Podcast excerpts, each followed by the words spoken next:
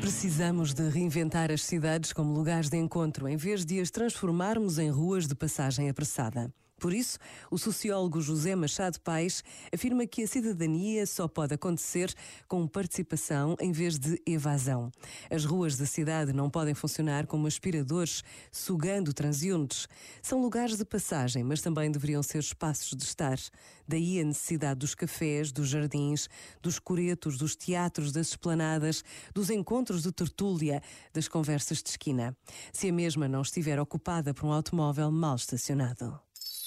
Este momento está disponível em podcast no site e na app.